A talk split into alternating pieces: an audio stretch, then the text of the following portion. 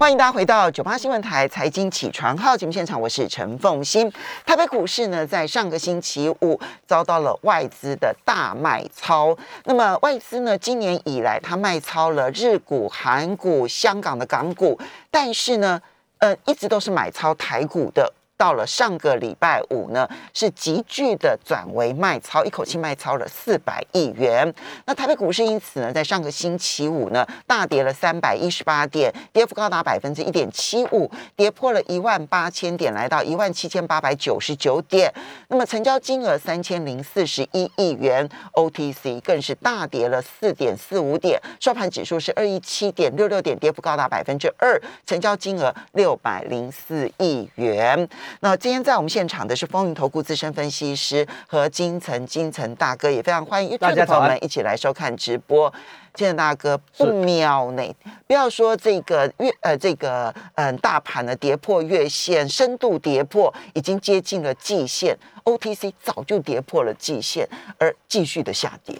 呃，这个盘市的结构来讲呢，总是来到这里的时候，因为美国股市跌的幅度还蛮重，对，本来呢，他对台股一直蛮蛮青睐的，一直都是在买超的效，呃，买多卖少，买多卖少，在在这个从去年十一、十二月，对，然后一直到今年的一月，那在礼拜五的时候卖了四百亿，可能有两个原因，这是我推估的原因。第一个，美国股市跌，那有时候被动式的资金他要卖。因为有人要赎回，他就要卖嘛，好，这是第一个。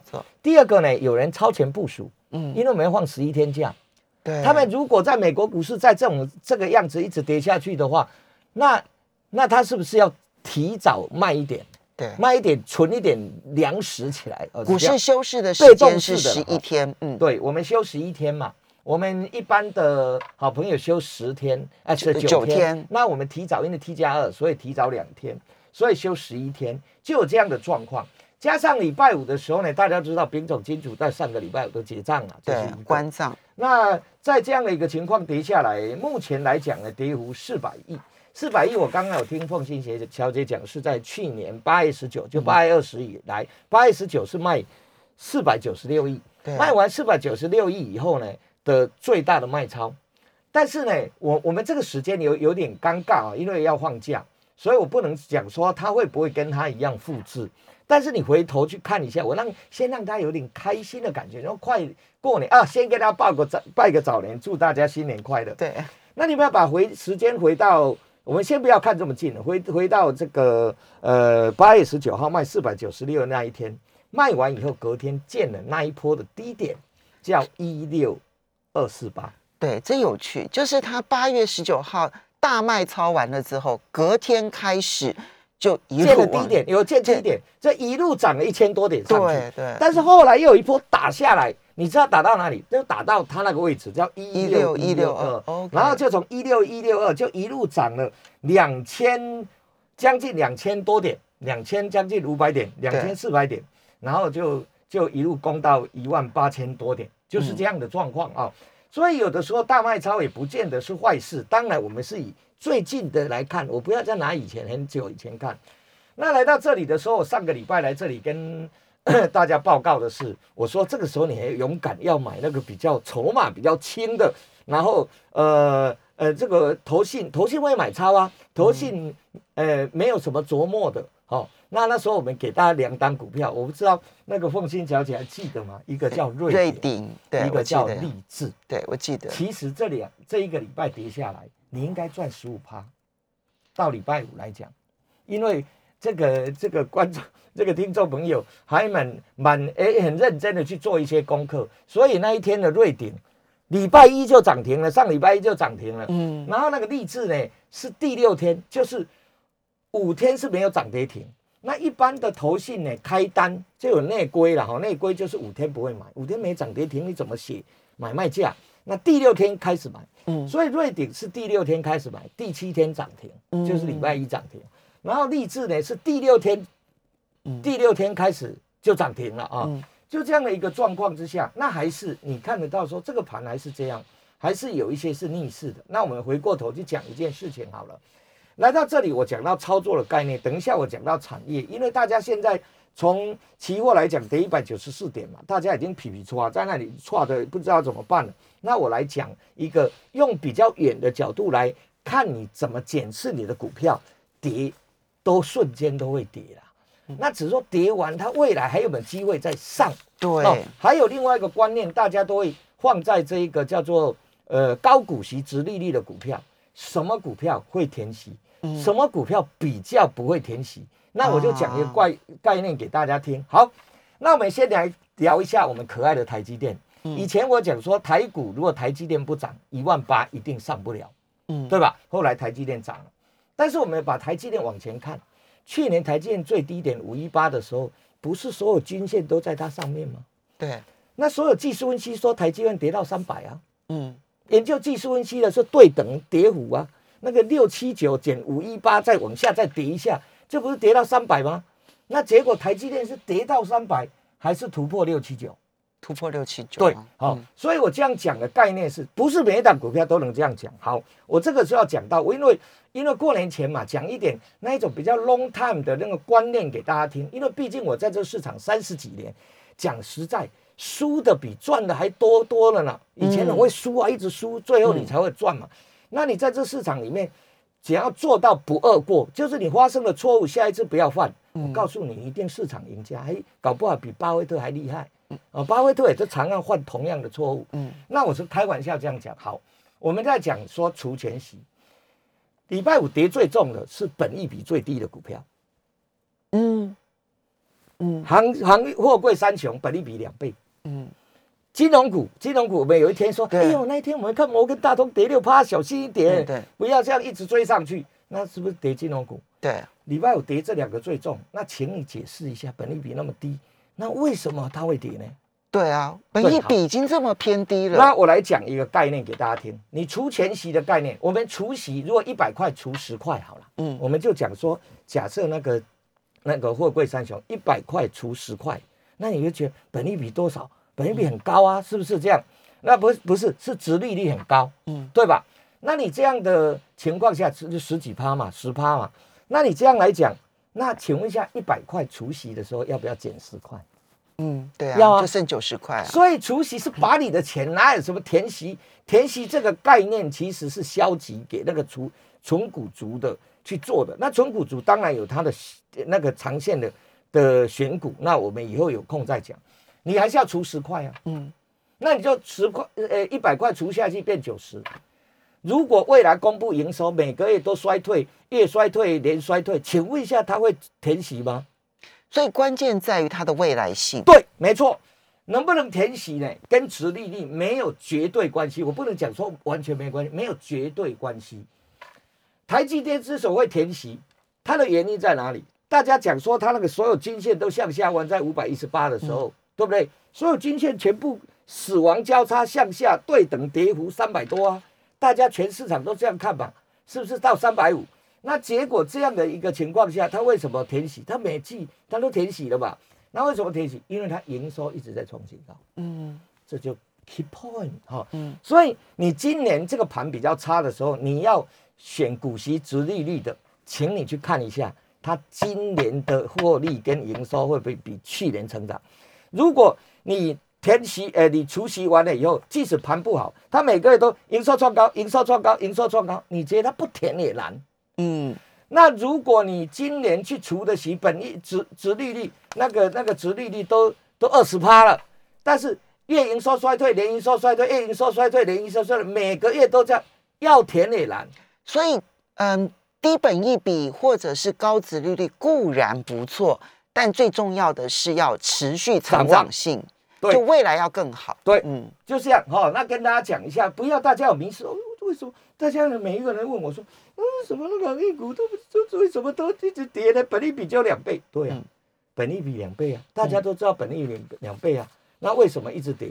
所以关键的部分，第一个，在这之前当然是筹码的因素，因为有些融资要退，所以我认为，我个人呢，我个人认为航运股可能。现在的运价指数是下弯了，嗯，但是跌到啊，今年的最后一天，最后一天呢，可能买航运股开红盘可能不会赔，嗯，哦，那是短线，但是你如果要把它用除权除息的概念来讲，呃，我就不太敢给你打包票。为什么？因为它明年、今年、今年的业绩，我认为啦，我认为它的业绩会 slow 下来一点，嗯，那就是小幅哎的，月营收衰退，嗯，年营收衰退。尤其上个礼拜韩国开第一枪，对，啊，就是对于航运的这一个联合涨价行为，联合联合对然后，然后开出了罚单。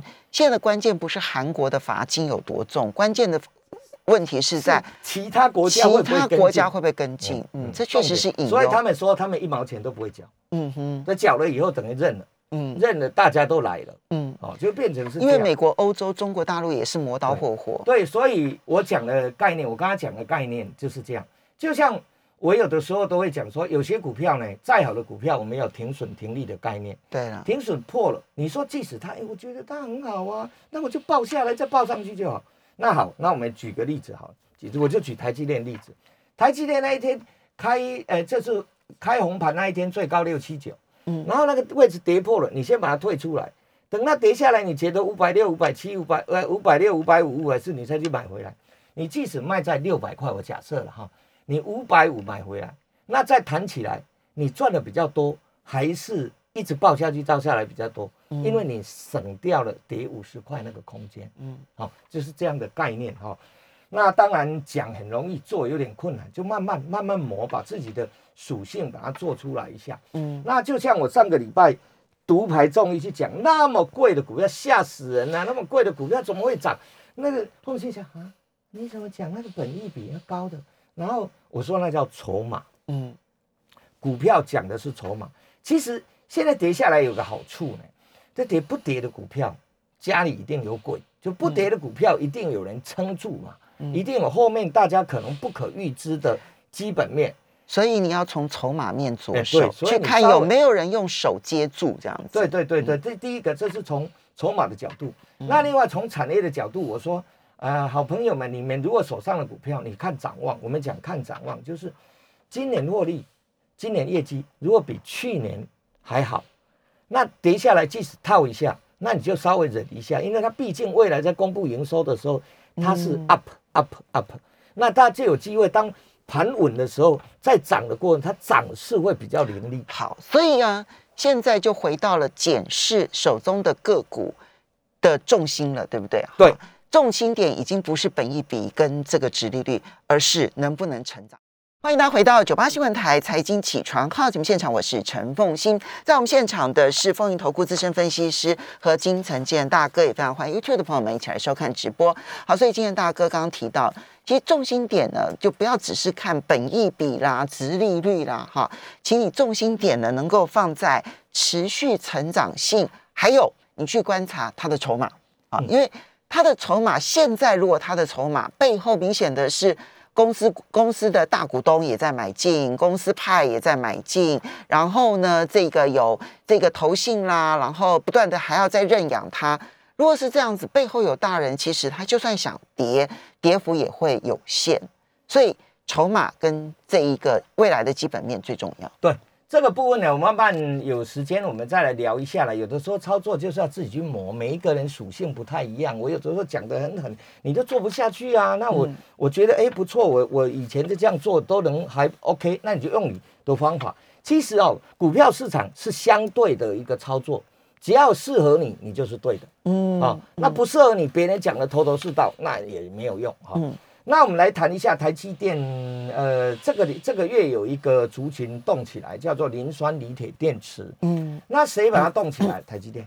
嗯台积电他说他把他的 UPS，因为他怕断电，断电。嗯那怕断电不只是机器，他连他的那个所有呃高阶运算的机房都用 UP UPS。那 UPS 都以前用铅酸电池，铅酸电池就是老哥那一种啊。以前你们用摩托车有在用那那一种很古老啊，像我那么年纪以前的那个那一种那一种电池。那现那个在摆久了会流出汁液出来。对对对对对，那还有腐蚀性。对，嗯那它现在换成磷酸锂铁电池，哦，那以前磷酸锂铁电池呢，台积电建厂的时候都用伊顿，全世界很有名的 UPS 厂。嗯但是他来到这里的时候呢，现在他用的，他现在有有跟一家公司是开发出来叫楚盈，楚盈的董事长呢，楚盈董事长李董呢是以前台积电出来的。哦，那他在他一起开发，他因为他能做到，呃呃呃，这个锂电池的铁芯模组，还有另外一个叫 VMS，就电池管理系统，整个 Total Solution。那这一个叫做雏盈没挂牌，雏盈它一个月大概可以做一万颗，然后它台积电讲说它要一直换吧，所有厂都换完，要换到几年？你知道？二零三零年。哇，这这是一个很长期的生意耶！也就是他要一直换，把所有厂慢慢换，慢慢，他不会是一次换嘛？慢慢换，慢慢换，慢慢换，换到二零三零年，二零三零年到现在就八九年的那个商机在那个地方嘛，哈，那不是他换而已啊，因为他本来就有这个绿电的这个这一个这个签的赛的那个那个呃那个协议嘛，哈，那全世界都会换，那。他这个部分呢，它由谁来代工？有一家公司叫来宝，嗯，哦，来宝，那来宝我看，呃，礼拜礼拜礼拜几？礼拜天呢，他自己有写一个新闻，在在经济日报，你自己去看，来宝强攻储能切入台积电，他也就是说，他莱德集团是雏盈的股东，嗯，那所以他自然。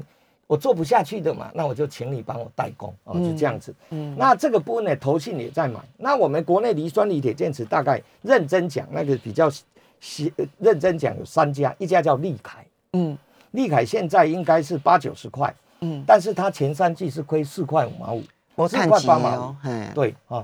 那另外一个是八零三八长源科，嗯，是亏一点二一，它是这样子啦，利利凯是收九十二块啊，上个礼拜五。然后来宝是八十三块半，来宝是赚两块五毛一，嗯，那长源科是赔的，嗯，那当然我们在这里希望大家看那个有获利的嘛，哈，嗯，有获利而且筹码也不错，你看投信只进不出了，那这个部分就是产业你去注意，因为他讲说我要换到二零三年，他不会没没事换到一半就不换了，这一定会一直换下去的，啊，这是一个产业。另外一个今天还有个新闻呢，在说你，呃，CIS 扩大下单给台积电。这不用讲，这闭眼睛也知道会扩大下单。为什么呢？因为苹果呢，从我记得苹果从六 S 到十三，它那个镜头都没换过。哪有那都不换过？七年还不换，所以他说他今年应该要把一千两百万画素提升到，就今年新机十四的话，iPhone 十四的话就会提升到四千八百万画素。呃，东西不够，所以他以前呢下给下给台积电下的是这个。下的是呃不是下的是一般来讲下的叫逻辑层，他把那个最核心的东西不下来啊，那个最核心的就是呃基本上叫做话术层，就话术的那一个层，那个逻辑层比较就是逻辑就是等于是 basic，然后话术加在这里，那这个这个不变的给你，那我有变的就当然不给你看了，那没办法了，他现在已经跟他合资在。在日本要盖厂了，那势必有这个，他没办法了，我现在做不了了，就给你了。嗯，给你以后呢，他其实有两个东西要拿回去，那两个东西最核心的叫彩色滤光膜跟微透镜。嗯，但是这个以后你合作了，你还是要试出来啊，因为你也做不来啊。你因为你没有扩厂，你也做不来。所以呢，台积电的这位是谁受贿呢？是叫彩玉六七八九。其实，在礼拜五彩玉也没有跌。嗯。六七八九，他花一百亿在龙潭要扩厂，一点三公顷要扩产，那这个比较高，你注意一下，就是这档股票怎样呢？等它，因为它今年这种牌要转上市，转上市记得去抽签，抽签稳赚不赔哦。所以这家公司还是要提醒一下，就是它还没有上市，还没有，它现在它现在在新贵哦。OK，它现在在新贵，在新贵还蛮强的。那这个让大家了解，就是说新的产业你自己做一下 study，把它放着。那有一些股票呢，基本上来讲，来到这里的时候呢，跌下来也不用太过的沮丧了。我我把礼拜五的大跌的状况讲给大家听，其实跌应该是重要跌下来。那那道琼的部分呢，应该它的支撑应该在前面大概三万四千点，三四零零六那里有个支撑嘛。嗯，也就是说，它今今天如果再跌下去。跌下去没关系，有没有再站起来？哈，嗯，那回过头我们看美国股市呢，在礼拜五已经连续一直跌，跌到有跌不下去的股票是在哪里呢？第一个，赛灵思，赛灵思是什么？半导体，半导体。德仪是什么？也是半导体。英特尔是什么？也是半导体。对对，所以所以在美国股市呢，跌不下去的是半导体的。嗯，哦，虽然在我们在看，呃，这个道琼跌。一点七八，但是呃跌一点七呃一点七八对没有，但是它的赛灵思它的德仪赛灵思就跟联电是比较都有关系不错了，德仪这个是这跟台积电都不错了，嗯那包含英特尔都不跌了，所以在这样的情况下呢，你观察一下今天我们的半导体股就是台积电、嗯联电、嗯联发科，嗯跌幅它一定会跌的嘛，跌幅有没有少于大盘？嗯哦，这是一个希望之所在。那还有那个两只很贵的那个很高的那股票，你今天可不要红日去追它呢。哦，你不要去追它。你是说你说瑞鼎瑞跟励鼎跟智，反正大家都有赚钱，你要卖也没有关系啦。就是说你的意思是说，它因为上个礼拜其实它连涨几天对它也站到礼拜1000块五虽然拉回了，可是先不要急着追。哎，先不要急着追嗯啊，因为毕竟虽然它是投信的认养股没有错，但是我们干嘛去跟它扛呢？嗯啊，所以你在急涨起来的时候，你要卖一点没关系嘛。你如果说过完年以后它要继续涨，我要再追就可以了啊。所以这个概念不一样，因为这两天呢还是会承受到美股的卖压会是所以。其实盘中就要观察美股的期指哈，它的嗯期指的对动态，其实对于亚洲股市影响都会非常的大。所以这样听起来的话，你觉得半导体先来看费城半导体有没有机会止稳了？因为对你刚刚，因为我看那的，几档都是重型股，都已经有出现了对。德仪在这这个礼拜五的时候，它是涨一点二六个百分点嘛赛灵思是涨一点一七个百分点，对。那英特尔大概有一整天都在涨，但是最后还是被压的不行，达到平盘嘛，嗯哼。那你就可以去注意，那包含这个恩智浦，恩智浦也是涨的啊，嗯。所以在这个部分来讲，你可以稍微去注意。那这一次升息呢，最让我一直看不太懂的是，啊，你不是要升那么多次，五次、六次、七次、八次、十几次，你一直想啊，那美金怎么都没涨？对哦，没错这个错。这个我真的是我美元指数，美元指数啊，数反而从九十六到九十七跌到了不到九十六，这对啊，礼拜五还，跌啊，对，礼拜五是九五点六五嘛，对对对，它没有涨，所以这个市场上啊，有一些我我我个人认为说，拜登不会不会为了降息，为了把降通膨胀，呃，把它压下来，然后让它大败，选举大败，我不认为是这样。所以这个政治上还值得观察。对还要观察一下。好，那整体来说，这个何大哥，你你的报股过年大概比例多少？呃，应该大家不要太紧张嘛，因为我们台湾人哦不怕美股跌，怕疫情失控。这样讲听懂吧？就不要败太多。嗯，所以、好，那灵验过完年再追回来没有关系。好，这个是。嗯，建大哥一向提醒的就是，如果你是短线五操作，成以下啦就真的不要报太多哈。那你要如果很开心不报，报个两三成也 OK 啊。也谢谢金城大哥，也要非常谢谢大家。休息一下，马上回来喽。